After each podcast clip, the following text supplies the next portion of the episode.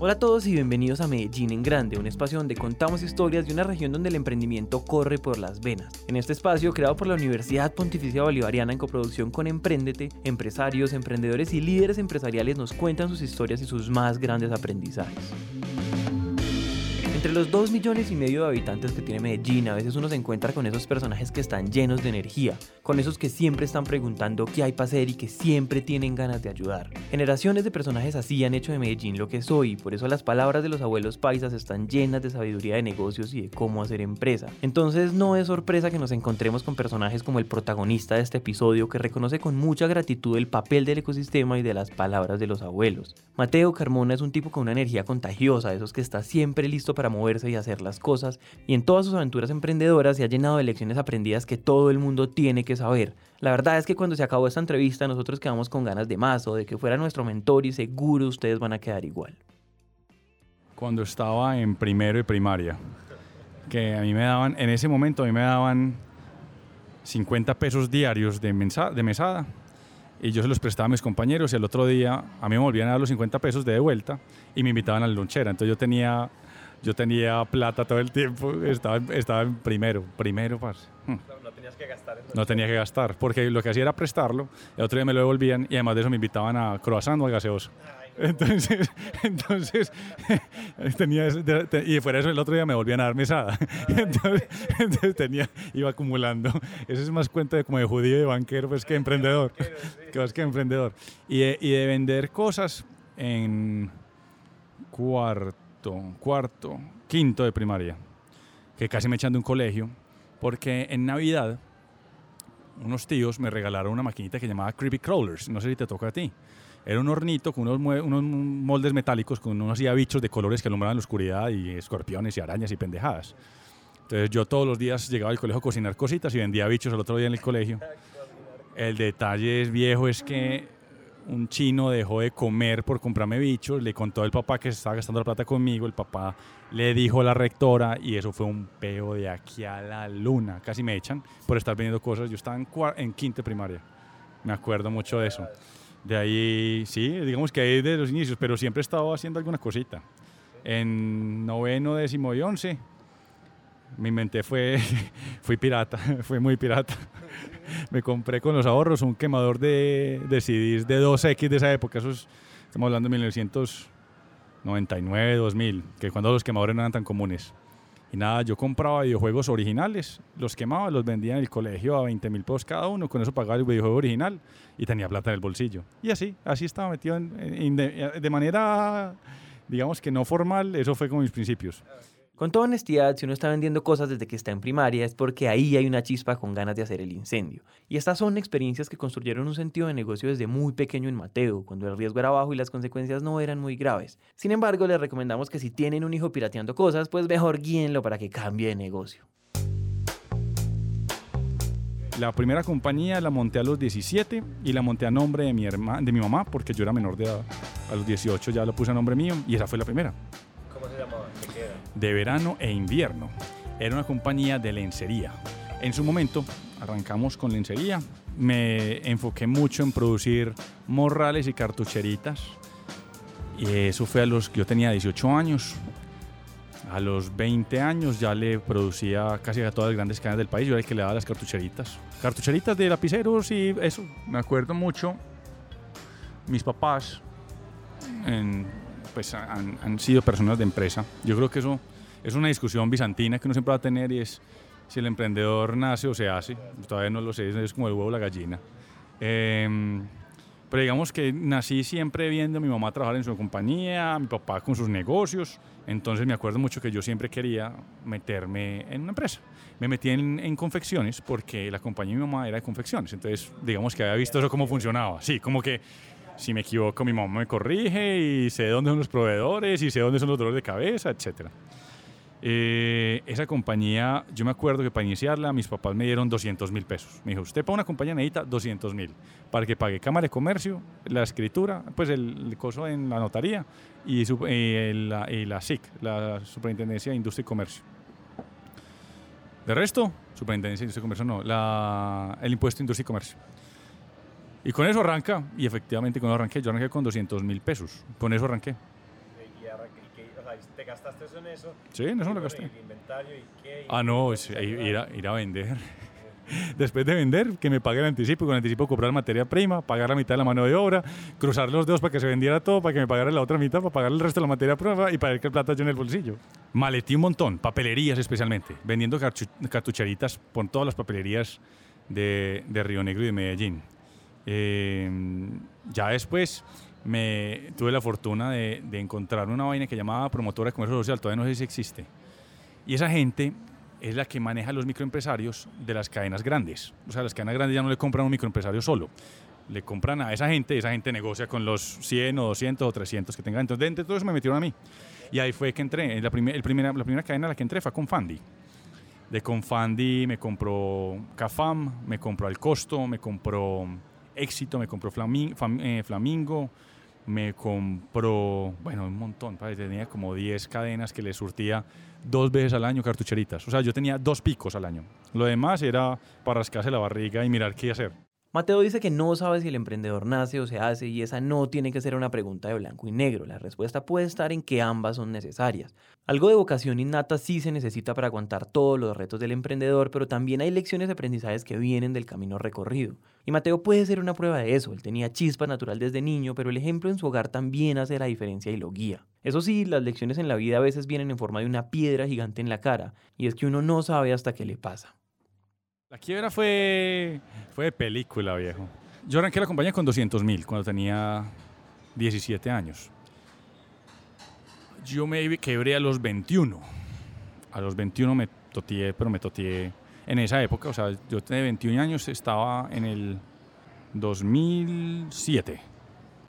Y el, el dotazo fue de 600 millones. 600 millones de pesos en quiebra. O sea, debidos.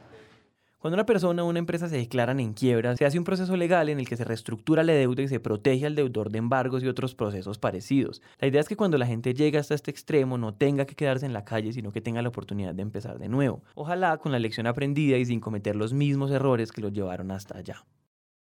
fue por un asunto de que no vi venir la competencia, pues básicamente era una cadena de vainas de escolares y éramos varios siempre, varios proveedores. Resulta que en ese año me seleccionaron a mí como proveedor único de esas líneas. Entonces me pidieron todo a mí, yo me disparé, o sea, si, vendía un peso me pidieron 15. Entonces por 15 yo descuidé todos los otros clientes, todos, me enfoqué solamente a producir esa burrada de producción que tenía que hacer. Me endeudé hasta el techo produje eso en los tiempos que son, surtí 30 almacenes a nivel nacional. Con la mala fortuna que esos 30 almac- almacenes, 12 eran controlados por la cadena y los otros eh, 18 se los entregaron a un consorcio. Y aquí no hay quién era el dueño del consorcio. El competidor que le quité el negocio de las cartucheras. Imagínense que me devolvieron el 70% del pedido. Nunca salió de bodega. Nunca. Me lo volvieron en la misma caja empacada de la misma forma. Todo lo que se vendió se vendió en los almacenes controlados por el, por el cliente, pero los que eran por el consorcio no lo desempacaron. Y aprende uno, sí, ni lo miraron, y eso aprende uno de que uno tiene que tener impulsador en sitio, tiene que garantizar que la mercancía está exhibida, pero pues yo te estoy hablando que tenía 21 años y pensaba que hacer plata era muy fácil, entonces el aprendizaje fue dolorosísimo. Ah, bueno, y fuera de eso, cuando me devolvieron de todo el país, uno de los tres camiones se lo robaron y, la, y la, la mercancía no estaba asegurada. Perdí un tercio del inventario también. sí, sí, sí. A uno, a uno la vida le enseña cosas por las buenas o por las malas. Uno mira cómo lo, cómo lo aprende, pero la vida se encarga de darle la lección. Yo creo que uno tiene que aprender que el, que el dinero es el resultado del esfuerzo, no del mucho esfuerzo, sino un esfuerzo bien implementado y que nada en la vida es gratis. Uno tiene que asegurarse que efectivamente todo lo que hay que hacerse, que todo lo que tiene que hacer se haga. Si uno deja todo eso así, yo ya cumplí y encárguese usted, es la mitad. Entonces, ese, esa es una frasecita, así es. Yo, esa primera que me dice, encárguese de que todos los puntos de la cadena estén conectados. No deje nada al azar, porque el azar es donde le salta a usted el, pre- el pecado. Sí, dejemos eso, que eso, eso sale bien. Eso sale bien. No, asegúrese que eso va a salir bien. No, y, y te digo una cosa, eso, por ejemplo, que eso es una de las paradojas de emprender, eso es muy real cuando uno emprende.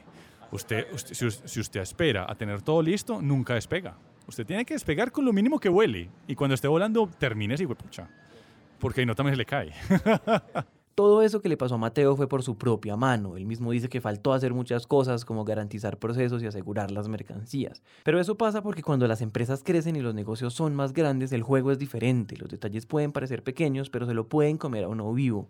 Eso de asegurarse de que todas las partes de la cadena estén conectadas tiene un requisito importante, que es dejar de creer que uno se las sabe todas. Toca dejar ese ego en la puerta y ejecutar de principio a fin. Es como cuando uno ve que en una carrera el que va de primero baja la velocidad al final porque está confiado de ganar y justo ahí sale alguien por detrás y le quita la victoria a 5 metros de la meta.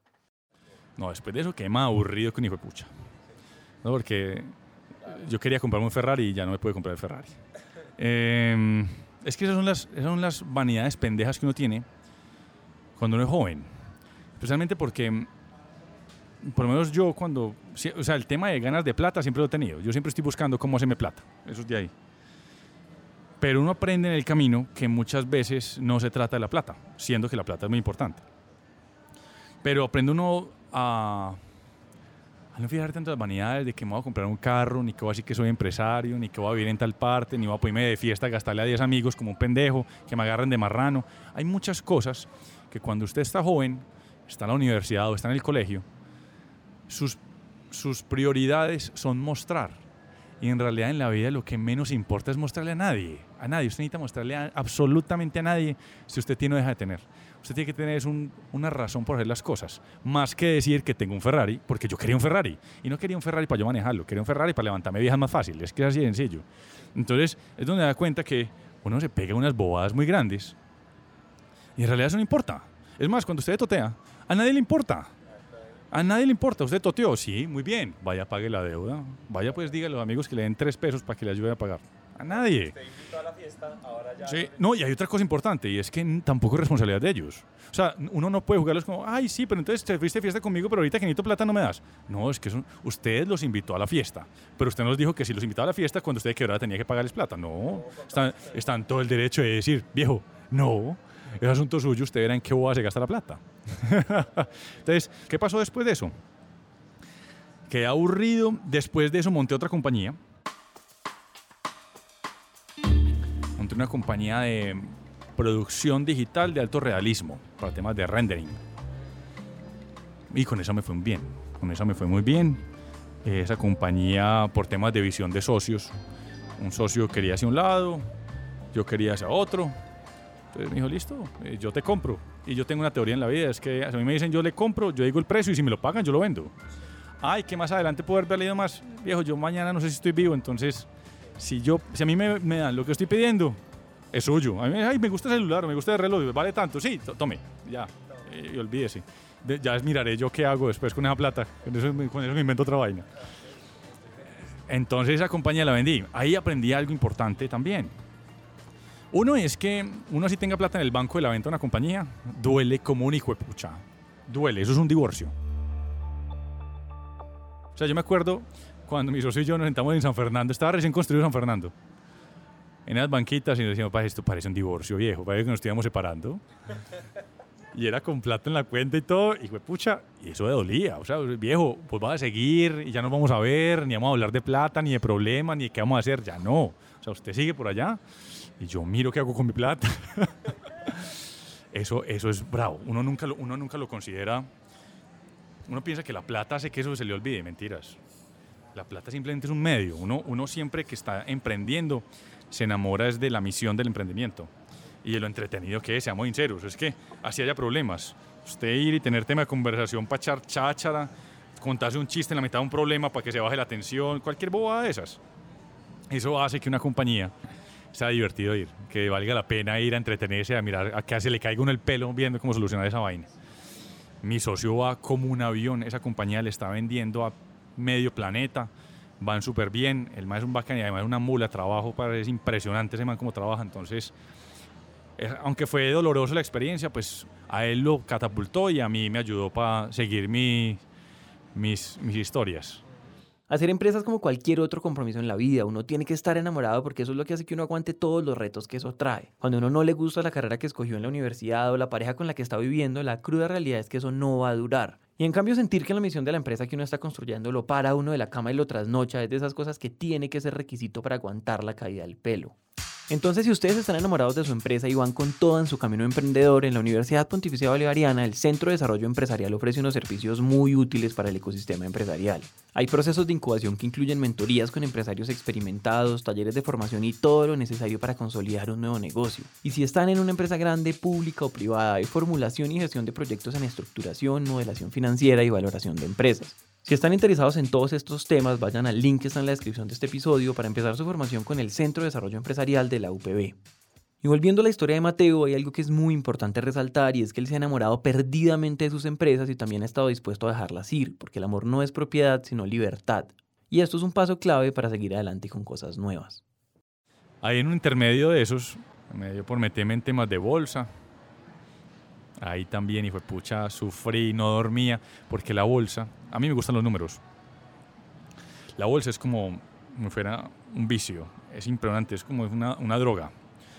Yo no dormía, yo toda la noche estaba pendiente de transacciones, de en qué está, de qué noticias sale, de qué me voy a poner, qué voy a automatizar, qué, qué, qué me voy a, eh, dejo programada, etc. Y como uno ve subir ese número como espuma, porque cuando uno le mete a la bolsa, porque era, yo era el trader, entonces me le metí a esa vuelta. O sea, tú haces una cosa, yo me metí con 4 mil dólares, que era una bobadita. En dos meses tenía 160 mil dólares en la cuenta. En dos meses. Eso era narcotráfico, viejo. Pero no dormía. Uno estaba pendiente todo el hijo de pucha día. Cuando yo estaba en la universidad todavía. Y yo era en la clase con el computador abierto mirando los números. Era, era, era, era enviciador. En una de esas, eh, noticias y hice una, como dice por ahí, un moonshot. Dije, listo, le voy a apostar a esta tendencia. Y le aposté una plata. Y la tendencia iba tal cual como dije, pucha, yo dije, ay, tercer mes, un millón de dólares, aquí vamos. Salió, en eso, como a, los tres días salió el, el director de la Reserva Federal. Y una noticia pendeja, la tendencia se invirtió del todo, viejo. Del todo. Se me fueron 160 mil dólares en dos horas. Se esfumaron, tal cual. Porque uno utiliza ese apalancamiento. No se apalanca en el capital que ya tiene. Entonces, al, irse, todo ese apalancamiento, la, el comisionista llega y se lo traga para poder solventar la deuda. Y se fue. Sí, ahí es donde uno aprende que yo en realidad, primero es que la ambición rompe el saco. Uno aprende a los totazos. Es que a uno los abuelos le dicen mil frases y uno nunca les para bolas. Nunca. Entonces, me acuerdo que me senté y les conté a mis papás. Y eran muertos de la risa los hipopuchas. Muertos de la risa. ¿Usted qué aprendió? Y fue pucha, por ambicioso. Entonces, por ambicioso y por, y por la avaricia. La avaricia es la, esa, esa que usted tenía en la cabeza de que usted tenía que tener mucho en número. ¿Usted por qué no sacó siquiera los 4.000 que metió? Si tenía 160.000, o sea, si usted hizo con 4.000 160.000, ¿por qué no dejó 155.000 y sacaba 5.000? Hacía lo mismo. Y yo, ¿sabes qué? Tenés toda la pinche razón. Sí, sí, sí. Entonces me metí en la cabeza, es que yo no perdí 160.000, yo perdí 4.000, porque los otros nunca los toqué. Nunca. Yo los tuve ahí, estaba un número, un número y nunca los toqué. Por la avaricia de tener y tener y acumular. Y seguramente hubiera llegado a los 10 millones de dólares si hubiera seguido así y no los hubiera tocado. Seguía o diversificar o, simplemente gastas un poquito en un viaje al polo, viejo, en lo que le dé la regala, en la cosa más absurda, se la gasta, así como los corredores de bolsa de Wall Street que se van para Islandia seis meses, una vaina así. Pero no, la ambición, la ambición y la avaricia combinadas son muy peligrosas. Eso fue un intermedio. Eso fue, es que estoy hablando que eso fue una ventana de tres meses. O sea, yo en tres meses cogí cuatro mil dólares de la plata que me había entrado de lo otro, la metí, tenía 160 mil, dos horas después tenía cero. Breve. No más. Breve. No me ponga más historia al cuento. Esta es otra de esas piedras en la cara que estaban llenas de lecciones para Mateo, porque cuando la gente entra a operar en la bolsa, así gane o pierda, aprende mucho. Ver la plata moviéndose como espuma es algo que saca a la superficie muchas cosas que ayudan a alguien a conocerse, como la reacción ante el riesgo o la actitud que tiene con el dinero. Pero claro, esto solo funciona si uno se sienta a buscar la lección en la experiencia, y esta vez fue así gracias a los papás de Mateo en un trabajo de paternidad estelar, le preguntaron lo que aprendió entre algunas risas. Pero esta etapa corta es solamente un intermedio y ya era hora de embarcarse en una nueva aventura. Luego de vender esa compañía, compré una parte en otra, que teníamos operaciones en Australia, Estados Unidos y en Colombia. Yo me encargaba de la parte de acá. Nos fue muy bien. nos fue muy bien. Esa compañía era de hardware, de infraestructura. Traíamos computadores y la misión era darle computadores a cualquier persona de cualquier nivel de ingresos. Montábamos centros de datos, montábamos temas de seguridad, vendíamos licencias, hacíamos de todo. Y pucha, eso parecía el hombre, así era el hombre orquesta. Después de ir bien en la compañía, con eso que estaba haciendo ahí, compré una en las que estoy ahora, en la que más tiempo gasto ahora, compré una parte de esa. Y como esta estaba chiquita y la otra ya era grande y funcionaba y facturaba y demás, entonces yo me retiré un poquito de la otra y me dediqué más a esta.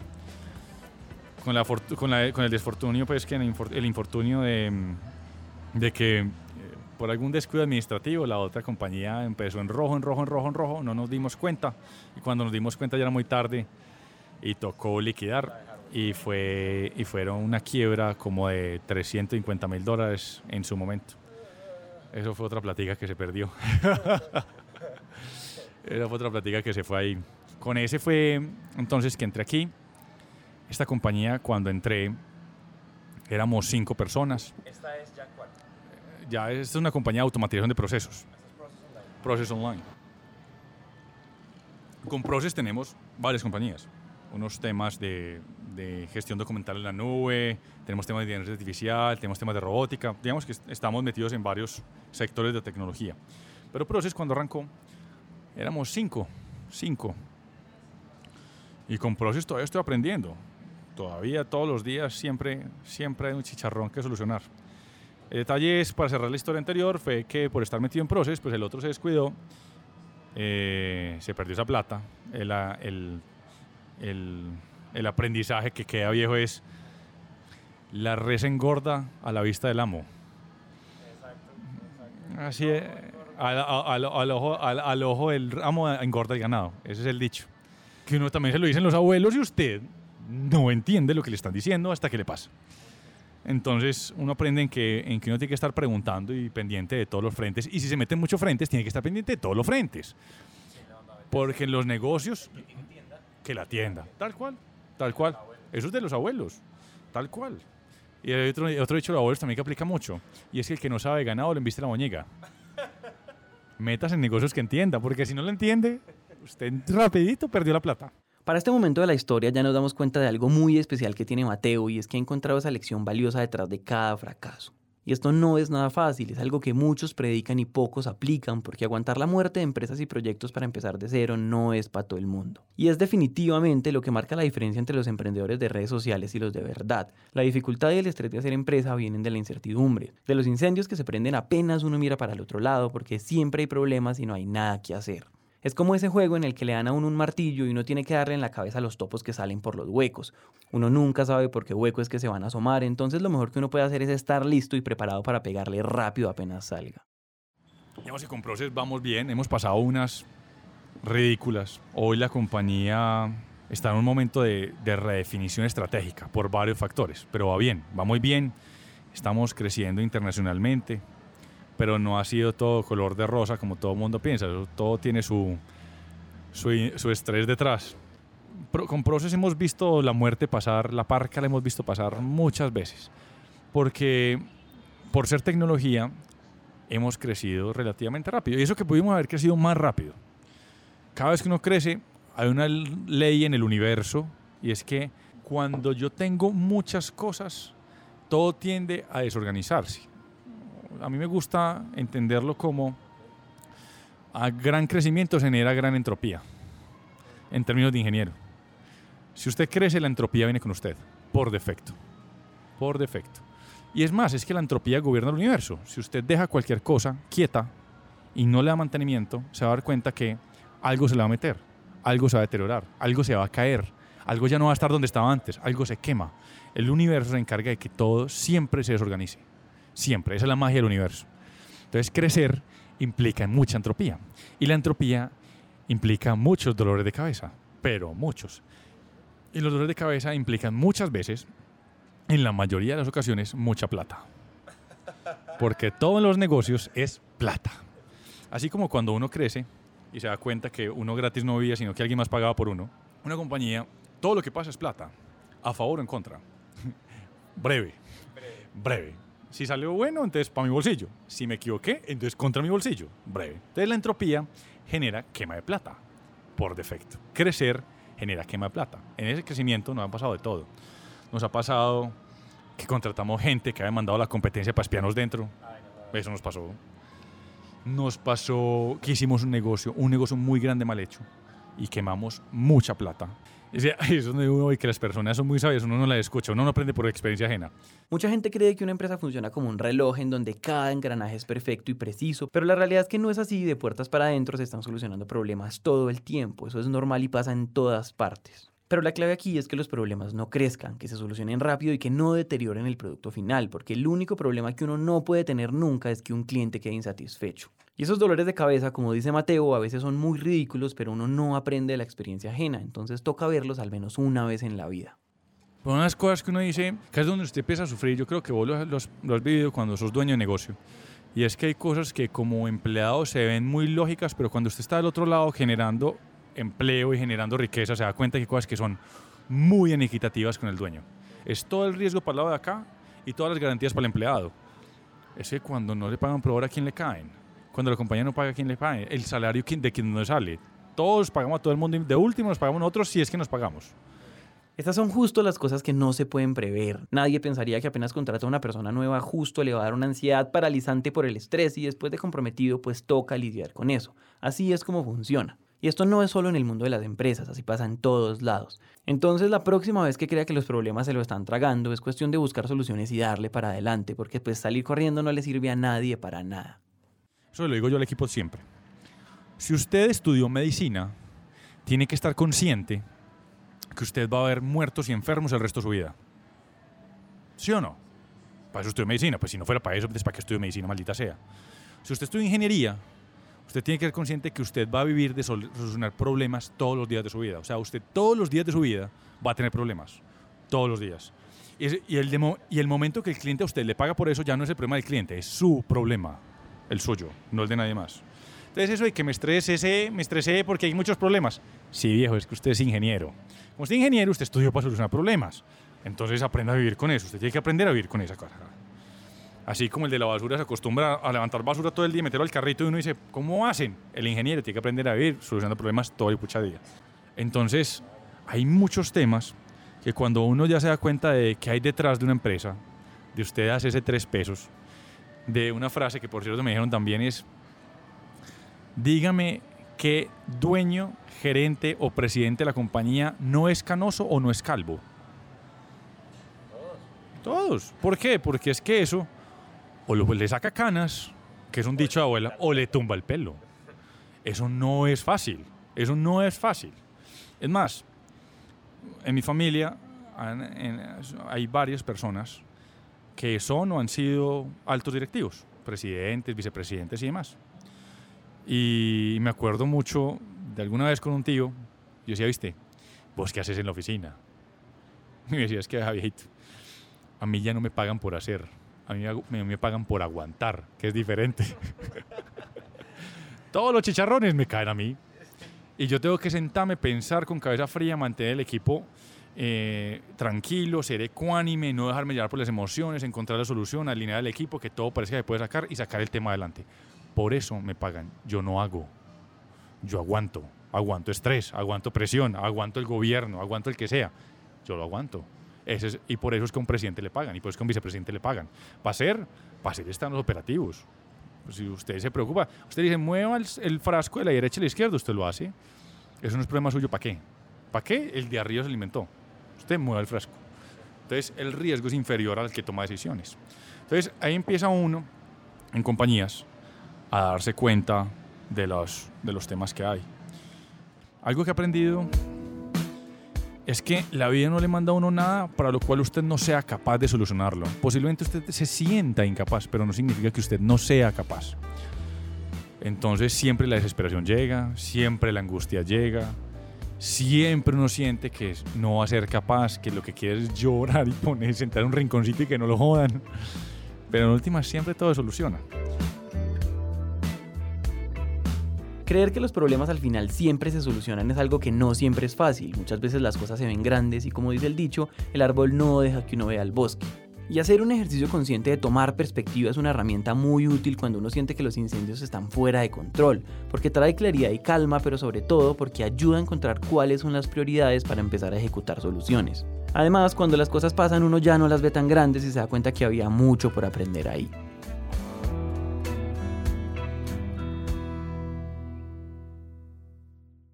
Cuando, cuando a mí me hablan de mindset de emprendedor, a mí es un tema súper cualitativo. Super cualitativo. Hay personas que dirán lo contrario, ¿cierto? Aquí cabe la interpretación de muchas personas. Ese que están escuchando es Pablo Ángel, el director del Centro de Desarrollo Empresarial de la UPB. Y lo están escuchando justamente porque Pablo hizo una investigación para su tesis de maestría en la Universidad de Queensland, Australia, que nos puede ayudar a entender mucho mejor el camino que ha recorrido Mateo hasta ahora. Nosotros como lo abordamos en, la investigación, ¿qué significa el éxito para un emprendedor? Y si tú sabes qué significa el éxito para un emprendedor, básicamente estás entendiendo qué lo motiva. Para mí el, el mindset empieza también por ahí. Entonces hay un ecosistema, hay unos rasgos personales, hay una experiencia profesional, eh, académica, laboral, que empiezan a formar ese mindset de emprendedor. Pero también hay que tener en cuenta que todo eso va hacia una meta. Encontramos pues en realidad que había cuatro formas de percibir el éxito. Lo que encontramos es, por ejemplo, los individualists ah, lo que quieren es como hacer lo que a mí me gusta. Eh, yo como emprendedor quiero hacer lo que a mí me gusta, quiero levantarme y sentirme que estoy cumpliendo como ese propósito muy, muy personal, ¿cierto? En la vida. Eh, quiero que me reconozcan. Después vienen los tribalists. Esto es como, no es de, es de, de tribu, ¿cierto? Es como de grupo. Y, y, para ellos el éxito era un tema de crear como ese, ese mm, lazo emocional con el cliente. Para ellos el, el mercado, este es el segundo, el segundo nivel, y era un tema de mercado, de, de cliente, de cómo yo le doy a mi cliente lo mejor de lo mejor. Pero el tercero, que eran los evolutionists, nos decían, para mí, el éxito es cambiar un paradigma, ¿cierto? Cambiar un paradigma y transformar paradigmas de mercado, innovación pura. Entonces son emprendedores que siempre están hacia adelante. ¿Y qué es lo nuevo? ¿Y qué es lo que sigue? ¿Y cómo vamos a transformar el mercado? ¿Y cómo vamos a cambiar las cosas? Esos evoluciones eh, son emprendedores que están pensando en el futuro, en cómo transformar industrias. Son personas que brincan fácil de un emprendimiento a otro. Y finalmente son los revolutiones, que son transformar paradigmas sociales. Y ya estos emprendedores empiezan a, a, trascender un poco del lenguaje de negocio y empiezan a pensar ya en propósito superior, empiezan a pensar en cómo van a transformar al mundo sin, sin ánimo de pérdida, por decirlo así. Sigue siendo empresa, sigue siendo negocio porque vale la pena aclarar que no hubo emprendedores, digamos, sociales desde el punto de vista como de fundación social o algo por el estilo, eran emprendedores, pero con un propósito social, ¿cierto? Entonces estas personas piensan en cambiar. Lo que notamos es que las empresas que habían llegado como ese punto del revolutionist son las empresas que esas personas de una u otra manera pasaron por algunas de las otras etapas y no es la norma necesariamente, pero vimos que todos van como evolucionando hasta ese punto. Mirándolo desde este ángulo, cuando Mateo estaba en el colegio haciendo negocios solamente para hacer plata, estaba en una fase muy individualista. Y en su adolescencia pues solo quería hacer empresa para invitar a los amigos de rumba. Más adelante, cuando empieza a ser empresa, es porque está enamorado de la misión. Ahí las cosas empiezan a cambiar y estar haciendo esto en tecnología pone a Mateo en etapas diferentes. Y hoy en día Mateo está ayudando y aportando al ecosistema. Está siendo parte de una cultura que tiene Medellín en sus cimientos de transmitir el conocimiento y ayudar al que está haciendo empresa como mentor. Y eso lo pone de nuevo en otra etapa. Respecto al tema de mentores, a través de que pude acceder a, a varios. Ah, por varias cosas. A David, a David fue porque me lo gané. Me lo gané en un concurso me decía, ah, sí, una sentada con David Escobar. Y ahí fue que nos conocimos y nos volvimos muy buenos amigos. Porque me cogió en un almuerzo y me dio varilla hasta que se aburrió, hasta que le rompió el palo. Pero, pero me dio varilla de esa varilla que uno agradece. Porque es que cuando uno está iniciando un negocio o cuando uno tiene 5 o 10 empleados, uno piensa que uno de las sabe todas y que el mundo funciona como usted lo imagina. Y cuando uno se sienta con un tipo que a los 30 años iba vicepresidente de UNE y se veía grito. Eso no funciona así. ProAntioquia es una entidad que ha tenido un papel muy importante en el ecosistema empresarial de Medellín y es una entidad que naturalmente va a aparecer en muchos episodios. Es una fundación privada sin ánimo de lucro que se fundó en los años 70 para hacer la región más competitiva y equitativa. Y para cumplir con ese objetivo han hecho programas educativos, proyectos de competitividad y alianzas gubernamentales. Entre todo esto está el programa de mentorías con el que ponen en contacto a grandes empresarios con emprendedores. Y esto es completamente invaluable porque toda esa experiencia de negocios deja las cosas muy claras y un mentor no tiene miedo de decirle a uno que su bebé es feo. Muy, muy feo. Eh, el otro, el primer mentor que yo tuve a través de Pronótica fue Alejandro Ceballos que Alejandro fue presidente de Orbitel, presidente de Leonisa, es de la junta directiva de casi todas las compañías de este, este, este pueblo. Eh, es, es, es, una mente maestra, es un señor sereno, supremamente respetuoso, no se exalta con nada en esta vida. Y también, en su momento yo me acuerdo, al principio que me sentaba con él, yo decía, eh, este señor no entiende mi negocio, porque como estamos en tecnología, el señor era de sector real, entonces, ay, no, este señor ya tiene muchos años y no va a entender. Sí, es que es, es como te digo, es que el ego le juega a uno en contra muy duro. Porque usted, joven, con un negocio de tecnología, le está yendo bien. Usted piensa que todos los viejitos no lo entienden y que el negocio funciona como usted. Y se le olvida una cosa, y es que todos los negocios funcionan igual. Usted venda papayas o venda cohetes, saber de negocio es la misma pendejada siempre. Es más, me acuerdo mucho de esta frase que nos la dijo Mauricio Toro, Mauricio Toro Bridge, que fue el presidente de Protección. Y decía, vea, vea, viejito, independientemente del tamaño de compañía que usted tenga, de uno, o de mil, o de diez mil, o de cien mil empleados, usted a la cabeza siempre tiene dos problemas, siempre. Cómo pagar la quincena y cómo hacer que la compañía valga más plata. Lo demás son otros asuntos, pero esos dos problemas siempre los va a tener, siempre. Ay, sí, es que hay compañías que tienen reserva de cinco años de caja. Sí, es que Apple tiene un de cuánta plata en la banco. Sí, vaya dígale a Tim Cook cuánto duerme pensando en que los inversionistas están esperando cuánto va a dar la acción de Apple, cuándo la compañía pasa el trillón de dólares, cuándo va a llegar el cuatrillón de dólares, porque es que ya el negocio es diferente. Entonces ya, ya las observaciones siguen siendo las mismas. Chicharrones, cuando usted es grande, todo el mundo lo ataca, el gobierno lo quiere exprimir, etc. Entonces, a medida que usted crece, los problemas se vuelven más grandes. Sí, los problemas nunca desaparecen, se vuelven más grandes y usted tiene más capacidad de resolución.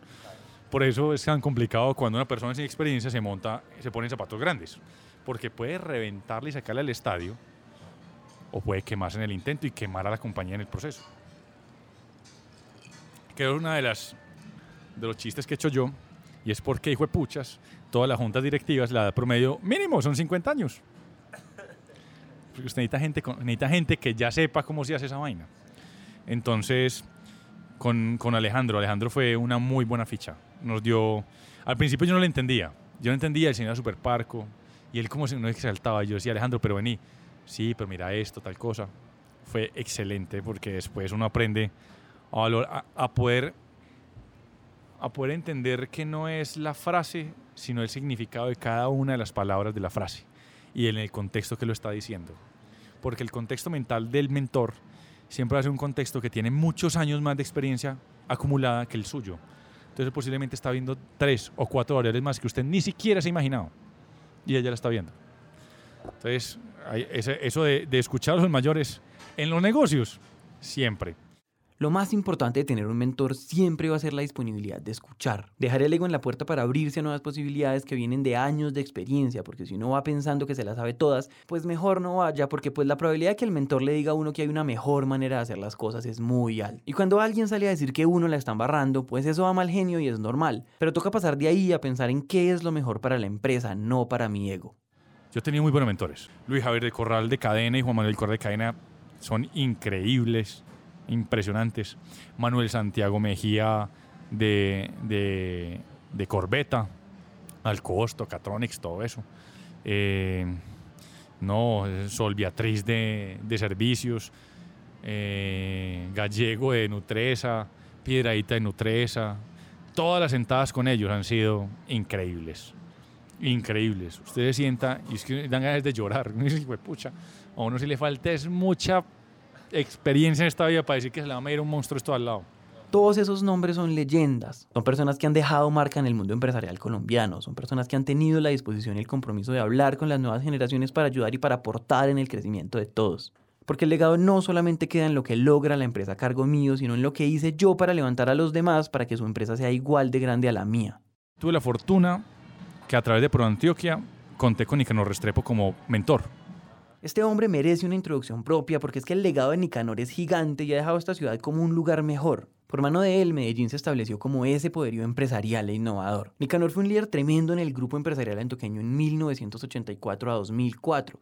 Fue gobernador de Antioquia, fue presidente de las juntas directivas de Nutresa, Inversura, Argos, Bancolombia y miembro de muchas otras. Y esto es solo la superficie porque todo lo que hizo nos tomaría muchos episodios. Nicanor vivió apasionado por el conocimiento y por la educación, entonces no es sorpresa que entre todo lo que hacía le diera tiempo a jóvenes emprendedores como Mateo. ¿Se imaginan eso? Uno todo veinteañero sentado con uno de los grandes grandes. ¡Qué maravilla! Y yo me acuerdo que Nicanor me decía, vea muchacho, una de las magias de la empresa, de la magia principal de la empresa, es contratar muy lento y despedir muy rápido. Pero uno aprende eso. Uno cuando está creciendo la carrera, uno dice, ay, sí, necesito gente, necesito gente. Ay, sí, yo tengo un amigo, yo tengo no sé qué. Tráigalo, tráigalo, que aquí se entrena. Se entrena. Usted no sabe qué tapados tan bravos le meten a uno una vaina de esas. Y una persona mala en una, una compañía que está creciendo y con clientes que están probando si usted es bueno o no, le puede costar mucha plata. Le puede costar más plata que no hacer el negocio. Me acuerdo mucho que Nicanor era un comentario que siempre decía, y decía, es que uno tiene que aprender a que las personas jóvenes lleguen y usted tiene que tener la suficiente madurez para bajarse y dejar que el joven entre. Decía, yo jamás en la vida, estando al frente del grupo, hubiera logrado hacer lo que hizo eh, Bojanini en grupo, o lo que hizo Pérez en seguros, o lo que hizo Piedradita en Nutresa, Nunca, él me decía, yo nunca en la vida me iba a meter una deuda de ese tamaño para comprar compañías internacionalmente y volverme una multinacional, una, una, una multinacional, una multilatina. Jamás, jamás. Eso lo hicieron, puchas que me les quito el sombrero. Y era Nicanor hablando de los pupilos. Entonces ahí uno dice que uno tiene que mantener un balance y nunca se las sabe todas. Pero siempre es bueno tener un brazo de experiencia que te diga, oíste, ¿te vas a meter por ahí? Sí, listo, pero tenga en cuenta esto, esto y esto. No para que no lo haga, sino para que lo planee dentro de lo que está pensando hacer. Que eso es muy valioso. No es que la industria antioqueña es porque él la hizo. Pues obviamente con todo el equipo alrededor, pero Nicanor, Nicanor es, era una persona brillante. Pues te estoy viendo que yo tuve la fortuna de tener un mentor de conversaciones livianas, por ahí nos vemos porque en últimas el empresariado, especialmente el antioqueño, siempre nos vemos en las mismas partes. Todos sabemos quiénes, quiénes somos. Pero yo te puedo decir, yo tenía sentadas con él de 10 minutos con un cafecito, que él tenía tiempo, pon cafecito. Y con 10 minutos de sentada con él yo tenía un año y medio de trabajo. Es más, me ha pasado que hace seis meses, por ejemplo, entendí una sola frase que él me dijo hace cuatro años. No, otras, no, es que, es que, una es que él, no él nunca te decía qué tenías que hacer. Él te contaba. Te decía, no, es que esto se podría hacer así, yo lo diría así, o yo lo hice así, o te cuento una historia, a mí me pasó esto, esto y esto. Y vos tomabas. O hacía comentarios sueltos, así como los comentarios de las abuelas. Y ahí es donde se da cuenta que es que esa frase de que uno no aprende por experiencia ajena es tal cual. Uno tiene que tener un nivel de madurez suficiente para entender lo que el, el otro emisor está mandando. A mí me ha pasado que hasta ahora, que me han pasado cosas en el negocio, entiendo frases que me dijo Nicanor, o que me dijo eh, Luis Javier del Corral, o que me dijo Manuel del Corral, o que me dijo Alejandro Ceballos, o, David Escobar. Eh, son personas que tienen mucho recorrido, tienen una experiencia impresionante, y para ellos es una bobadita que ya solucionaron porque es una, es, una, es una condición, es una regla del universo, viejo. Y es, una vez vos pasas el problema, para vos el problema se vuelve este tamaño. Entonces para ellos es como, viejo, eso no son problemas. Haga esto, esto y esto. Y para ustedes el mundo entero. Y como ellos ya lo vivieron, es más, ese problema les puede pasar todos los días, tres veces al día, y para ellos como, ay, no, dele eso a este fulanito, ni, ni me distraiga una bobada. Y para uno es un mundo, porque obviamente las dimensiones son muy diferentes y el recorrido... El ecosistema emprendedor de Medellín es lo que es gracias a esa visión de varias generaciones haciendo lo mismo, porque el avance de la región como un todo ha sido el tema central del empresariado paisa. Y es que no solo se habla de esto, se muestra con el ejemplo y eso motiva a las generaciones que van llegando a hacer lo mismo, lo cual crea un círculo virtuoso en el que se va pagando hacia adelante la ayuda que se ha recibido en el pasado. Por eso no hay duda que esta visión y esta cultura han hecho de Medellín mucho, mucho más grande. Yo creo que hay una cosa que en Medellín se ve mucho. No lo sé en otras ciudades, no lo conozco, no he tenido la fortuna de vivirlo, pero en Medellín sí se da. Y es que los paisas somos exageradamente regionalistas. Pero exageradamente regionalistas. En el buen sentido, en el mal sentido, porque también hay cosas que son negativas de eso. Pero ese regionalismo ha hecho que los mismos empresarios grandes y experimentados todo el tiempo estén preguntando, ¿yo cómo hago para que el chino que está montando empresa no se vaya a totear? Venga, siéntelo conmigo, yo le enseño. Es que los mentores no te cobran un peso. ¿Cuánto pagaría alguien por una sentada con cualquiera de ellos? Dígame, ¿cuánto cuesta una hora de ellos? Para que le digan cómo montar negocio. Ellos no cobran, no lo hacen. Es más, me acuerdo mucho de otro muy buen mentor mío que fue Ricardo Sierra. Ricardo Sierra Moreno. De, no, Celsius Fernández. Ricardo Sierra Moreno es el de Distriogar. Y yo le dije alguna vez, Ricardo, ¿viste? ¿Y vos por qué haces esto? Y me dijo, vea viejo, primero, yo quiero que el que nazca como empresario, nazca sabiendo qué significa ser empresa, hacer país y todo lo haga de manera legal. Todo lo haga de manera legal. Y lo segundo es que, así como yo lo estoy haciendo por usted, llega un punto en que usted lo haga por el que viene. Porque eso es lo que hace a la región grande. Y es que nosotros nos preocupamos porque la región siga adelante independientemente si nos atacan, si no nos atacan, si nos apoyan, si no nos apoyan, nosotros seguimos para arriba. Ah, es que público no puede, entonces ¿cómo hacemos los privados para trabajar por el público? Ah, ¿y, cómo, y, que, los privados están solos, entonces ¿cómo hacemos los privados para juntarnos y seguir trabajando por los privados? Eso es un sentido y un sentimiento entre empresariado antioqueño. Como te digo, no sé si en otras regiones existe, pero en Antioquia es muy, muy, muy fuerte. Vos lo que es que te lo puedes palpar. Entonces vos a un empresario le escribís, vea viejo, yo soy emprendedor, deme un café y le responden y se sienta con usted. Así sea para regañarlo, pero se sienta con usted. Entonces esa transferencia de conocimiento y experiencia ha sido de las cosas más enriquecedoras. José Luis Arango, increíble. Juan Sebastián Arango. Em, no, es que Ricardo Sierra. Eh, no es que si sea la lista, Rafael Aguad. Rafael es impresionante. El que era el presidente de Pro Antioquia impresionante, pero impresionante. No, es que yo, lo que más recuerdo, él, él siempre nos recalcaba mucho el tema de, del civismo, del ser un buen ciudadano y una buena persona. El día que él se despidió de la presidencia pro Antioquia, porque ya se dedicaba a la mejor vida, a, leer más y a sufrir menos, eh, él dijo, ah, yo con que cualquiera de este recinto, porque eso fue en Explora, cuando hable de mí, diga que yo fui un buen amigo y un bien ciudadano, con eso hice lo que vine a hacer. Eso fue. Entonces eso a mí me llamó mucho la atención. Y es que él nunca iba detrás de reconocimiento personal ni de logros. Rafael fue el que montó, el, fue el que, el que levantó la plata para Explora y el que montó el acuario. Eso fue él. Él con el equipo, pero él, nunca aparece, es calladito y nunca dice nada. Ese tipo es de las cosas que uno les quita el sombrero, literalmente.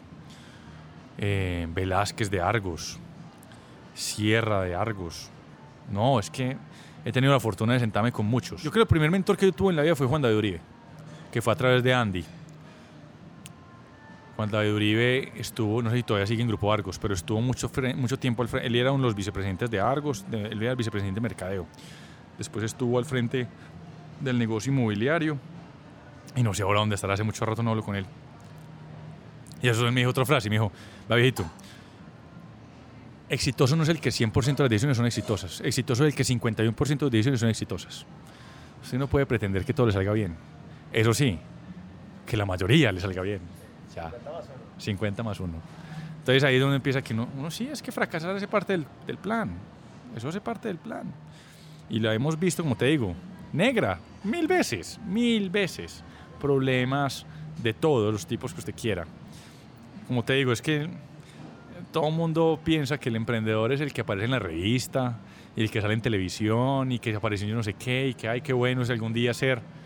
Todos tenemos unos problemas todo el tiempo, que en, diferentes dimensiones. Y lo bueno, por lo menos que lo digo, lo digo mucho acá, es que todos somos los mismos. Entonces, si me necesitan, ahí estoy en lo que puedo ayudar. Con el mayor, yo ya soy mentor de Pro Antioquia, entonces, así como lo hicieron conmigo, yo hago lo mismo en, Trayectoria Mega y hago lo mismo en, en, Cascada y hago lo mismo en Científicos Vuelven a la Escuela y en las ferias de CTI. ¿Por qué? Porque en últimas es devolver el favor al, al ecosistema. Ya el ecosistema hace cosas por usted. Devuélvalo. Devuélvalo que eso a usted no le cuesta y no tiempo. Y la gente va a estar muy agradecida. Fracasar hace parte del plan. Eso debería ser un tatuaje obligatorio para todos los que quieren emprender. Los problemas siempre están en diferentes tamaños, entonces no se rinda. Cuando uno se cae solo hay un curso de acción, sacudirse, recargar, recalibrar y volver al ruedo. Cada problema solucionado, cada caída y cada incendio están llenos de lecciones y nos hacen mucho más fuertes. Y si no cree que pueda, pues busque ayuda. Un mentor le puede mostrar un camino que no había considerado. Hay mil recursos para hablar con personas que ya lo han hecho y mucho más en Medellín. Es más, de pronto se encuentran con Mateo ahora que decidió ser mentor en todos esos programas. Cuando estábamos sentados con Mateo teníamos una duda con la que no nos podíamos quedar, y es cómo se ve el plan de retiro de una persona así. Mateo nos dio una respuesta tremenda.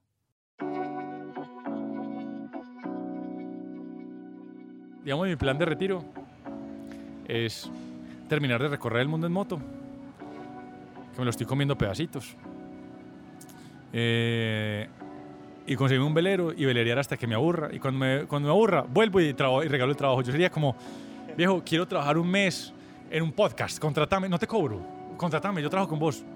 Quiero trabajar un mes de Rappi, de Rapitendero. Me voy a poner una maletica, a ver, hijo, pucha, que sea un Rapitendero. Me sueño eso. Que vos trabajes simplemente por el hecho de experimentar qué significa la tarea. No porque el salario y que tengo que pagar las deudas y que la tarjeta de crédito y el apartamento y el carro y na, na, na, que todo el mundo está embarcado en eso. Sino él dijo mucho decir, ah, voy a hacer Uber este mes. Metámonos a Uber. Y hacemos Uber. ¿Y usted por qué hace esto? Pues por saber cómo hacer Uber. Y digo, pucha, ah, sí, voy a trabajar con un amigo atendiendo un restaurante. me meto un mes allá. Ese es mi plan.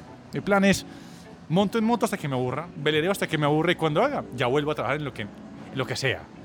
Ni siquiera por plata, para experimentar. Experimentar aprender de cosas, porque me parece genial lo que uno aprende cuando trabaja. Cuando uno se enfrenta al mercado, aprende 10.000 cosas más. Que dice, broto, eso no lo vi en el video de YouTube. Pues obvio, gran pendejo. Es que el mercado es muy diferente. Haría eso. Y lo otro, estarían juntas. A mí me encanta estar en juntas. Especialmente porque, como tengo junta, uno dice, estos malditos de la junta, malditas seas que no entienden el negocio. Ellos, para ellos es decir, sí, hagan eso. Y ellos no saben qué hay detrás. Es verdad. Pero es que está en la junta. Primero, en las poquitas que he estado, me sirvió un montón porque uno aprende ridículo. O sea, es como estar en la mesa redonda del rey Arturo, viejo. Usted llega y se sienta ahí y tiene dos o cuatro o seis personas más sentados ahí. Y yo creo que a mí me odian en las juntas que he estado porque, porque yo no digo nada. o sea, si en serio, soy callado y yo, no, malditos oráculos de sabiduría, sigan diciendo yo aprendo. Yo opino de lo que sé. Yo, yo de qué sé, de proceso y de tecnología. Pero cuando se trata de negocio, viejo, yo soy de los que literalmente me callo la boca y aprendo. Porque es que escuchar un señor con 30 años de experiencia, eso no tiene valor alguno. Ver un, una junta de dos o tres personas torear un problema enorme de gobierno y dice, vea señores, vamos a hacer esto, tan, tan, tan, tan, tan, usted encarga esto, usted encarga, yo, yo hago esta llamada, tan, lo cuadran. En una sentada de cuatro horas cuadran un problema que usted dice, voy a quebrar la compañía en cuatro horas, una junta al cuadra. Y dice, no, maestros. Es que uno, uno, uno, queda más que quitar el sombrero. Entonces haría eso. Yo, ya me hice Sudamérica, falta la otra parte hacia arriba. Ya tengo la ruta de Euroasia, me falta África y me falta tirar la ruta de Australia. Y ahí termino el plan de moto. Eh, y me falta el velero. Ya estoy haciendo los cursos de velero y por ahí me iba a velerear. Sí, no, me parece bajanísimo. Eran unas cosas que me decía Piedradita. Piedradita tenía un velero. Se llamaba Nautilus, creo que era el nombre. Algo así, no me acuerdo. Náutico, Nautilus, algo así era el, el, velero de Piedradita. Y yo me acuerdo una frase que no, no me lo dijo solamente mí, estaba con varios, de, estábamos reunidos varios con él conversando. Decía, el ejercicio más interesante para un director de compañía es hacer vela, es hacer navegación. Porque usted tiene que alinearlos a todos y saber comunicarse muy bien para que esa carajada no se vaya a voltear. Es casi que... Sí, pasa y todo el mundo tiene que saber qué es estribor, todo el mundo tiene que ser babor, todo el mundo sabe que va a pasar la y tiene que agacharse, todo el mundo sabe que tiene que voltear el timón 30 grados en el momento que dice. Es el ejercicio de trabajo en equipo más impresionante que existe. Y yo decía, eh, sí, tenés toda la razón. Ahora, yo no sé si me dé la plata algún día para comprarme con el que tenía piedradita, pero entiendes que sí, eso tampoco es la plata que consigue. Pero, pero me parece un ejercicio de esos que uno dice, fue pucha, métalo en el bucket list. Ahí está.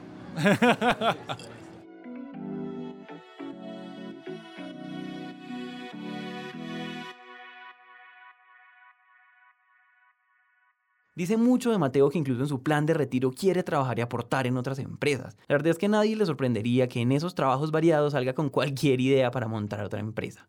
Entonces, antes de terminar nuestra charla, le preguntamos qué le diría a ese Mateo de 17 años. Va, viejito, dos puntos. Lo primero es deje la prepotencia. Que, digamos que a mí me pasa algo y es que tengo cierta facilidad para aprender. Aprendo rápido. Y eso muchas veces genera un nivel de prepotencia muy grande frente al que no entiende tan rápido. Entonces, lo primero sería eso, es bájese el ego. Montar empresa no es de ego. Montar empresa no es de que lo miren usted como el empresario, ni que lo vean en el Ferrari, ni que tiene tres apartamentos, dos mansiones, viaja por todo el mundo. Eso no es montar empresa. Es más, hay muchas formas de conseguir plata diferente a montar empresa y puede hacer lo mismo. O puede tener una vida de Instagram feliz y con carros prestados y con apartamentos prestados, es la misma pendejada, porque en último lo que está buscando alimentar el ego.